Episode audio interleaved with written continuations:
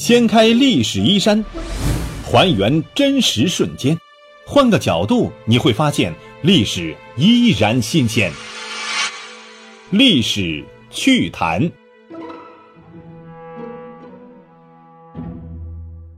亲爱的朋友们，大家好，欢迎收听由喜马拉雅独家首播的《历史趣谈》，我是龙木。今天啊，我们来说一说雍正如何打贪官这个事儿。狗啊，很善于寻找自己逃跑的这个道路，一有空子就钻进去了，关起门来就可以让它无空可钻，无路可逃。雍正呢是一个打狗高手，他治理贪官的时候啊，就采用了这种关门打狗的手段，先让贪官无路可退，然后呢再算账，最后让贪官陷入了死亡之地。满清到了他的手当中啊，有一句响当当的口号，叫做“雍正一朝，无官不清”啊。雍正的父亲是康熙，缔造了一个太平盛世，也留下了严重的后遗症，就是吏治腐败、税收短缺、国库空虚。雍正接手的时候，这国库储银大家知道有多少吗？就八百万两，而亏空的数字呢，大的惊人，这令雍正啊是忧心如焚的。雍正很清楚，父亲缔造了一个盛世，国家不可能没有钱，这银子都到了贪官污吏身上去了。那么怎么治理这些贪官污吏呢？雍正有一个特点，他对官场上的流习和积弊啊都是一清二楚的。他知道官员搞贪污啊主要有三招：靠上司包庇、借钱粮充账、花小费报销。为此呢，他苦苦思索治理贪官污吏的对策。经过调研与反复思考，他终于想出了治理贪官的策略：先堵退路，然后我再算账。针对贪官的第一招，雍正的对策就是派钦差大臣啊清理亏空。雍正知道，如果不派钦差大臣靠这个贪官贪污犯去查自己的这个贪污情况，那永远也查不出来。靠贪污犯上司也同样不可行，因为没有一个贪污犯不巴结上司的，不给上司行贿受礼的。即使他的上司是清廉的，也不可靠啊。因为地上上的这个亏空如此严重，贪官如此猖獗，他们居然毫无动作，这只能是有两种情况：一，要么这就是昏官；二，要么这就是庸官。靠这些人去清查亏空，那是不可能成功的呀。只有派出钦差大臣，才能彻底查清贪官污吏的情况。钦差大臣直属朝廷，与地方没有任何瓜葛。这些人呢，既无前车之鉴。又无后顾之忧，直接归皇帝领导，一定会尽心尽力。何况他们还想靠查出这个贪官污吏啊来邀功请赏呢。在具体实施的时候呢，雍正还想了一招令人叫绝的办法。他让这些钦差大臣啊带着一批啊候补官员去清查，查出一个贪官污吏，立即就地免职，从调查团里选出一个同等级别的官员来接任。这一招妙极。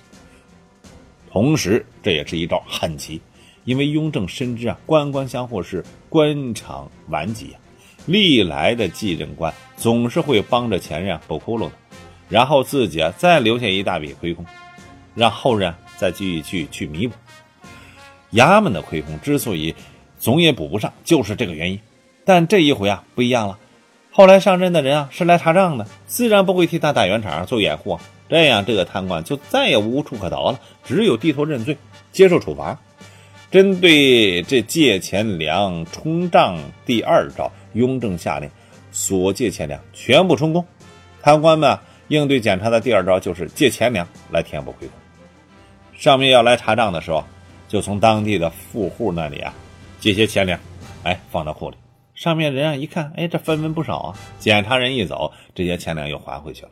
因为啊是官借，不但利息高，还不怕不还。再者说了，富户们谁也不想得罪地方官的，所以这个办法是屡试不爽，官员们非常受用。贪官们这些伎俩呢，逃不过雍正的法眼。雍正在派出钦差大臣的同时呢，也给这个地方下令，谁也不能借钱粮给官府，要借啊也可以，这些钱粮就是官府的，为国家所有，所借钱粮别想收回去。这样一来。谁都再也不肯借钱借粮给贪官们了。针对第三招所花小费报销，雍正成立了会考府，会考府啊是一个独立的核查审计机关，成立于雍正元年正月十四日。他的任务呢，就是稽查核实中央各部院的钱粮奏效。从此啊，各地方上缴税银和报销开支，各部院动用的钱粮和报销经费，都要通过会考府啊会考，也就是稽查核实，谁也做不了手脚。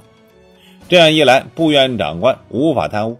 既然部院长官无法贪污，地方官员想通过花一点好处费就把自己上面的亏空全部赖掉，那也不可能了。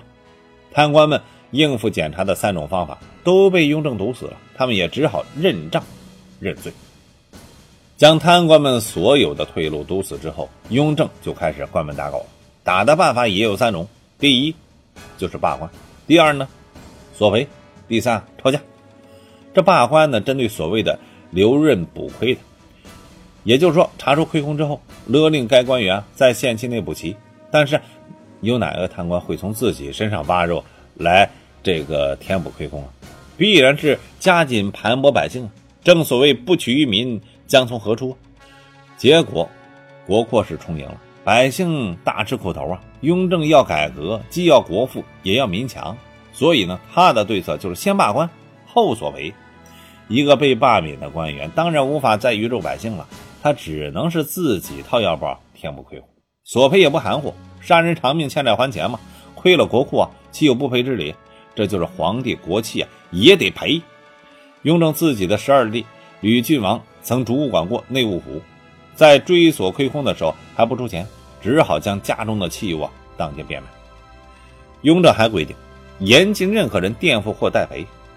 过去追赃的时候，常有下属和百姓代为清偿，而朝廷往往只要能收回银两，也就不管钱从何处来。然而雍正不以为然。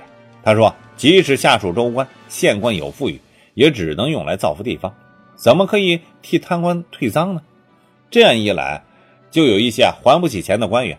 对此，雍正的办法就是抄家。元年八月，雍正下令，亏空官员一经查出，一面严格搜查衙门，一面呢让贪官所在老家的官员将其老家的家产查封了，家人监控，追索已变卖的这财物。杜绝其转移、藏匿赃银的可能。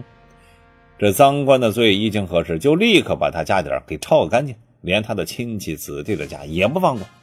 雍正曾经下过令，说丝毫看不得碍于情面，务必严加查处，把贪官追的是水尽山穷啊，叫他子孙后代也做穷人，方符合朕的本意。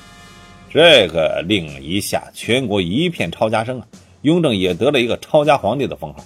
甚至连牌桌上有了一种新的打法，叫做“抄家胡”，清胡嘛。你说遇到这种皇帝，贪官们只能是有死路一条了。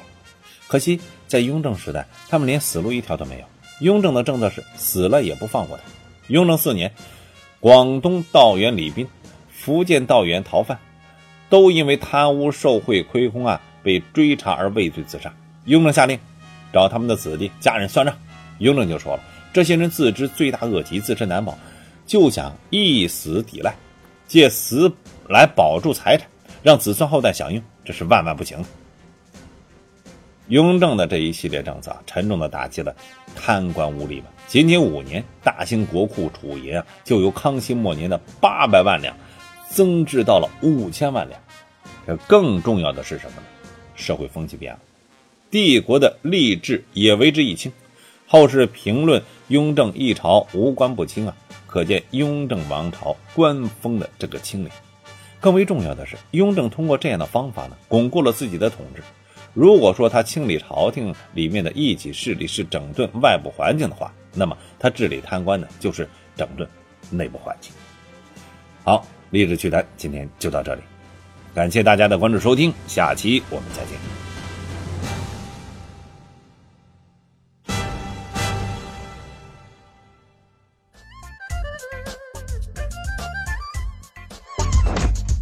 掀开历史衣衫，还原真实瞬间，换个角度你会发现历史依然新鲜。历史趣谈，主播龙墨，编辑老马，后期混音雨林狼，感谢您的关注收听，咱们下期再见。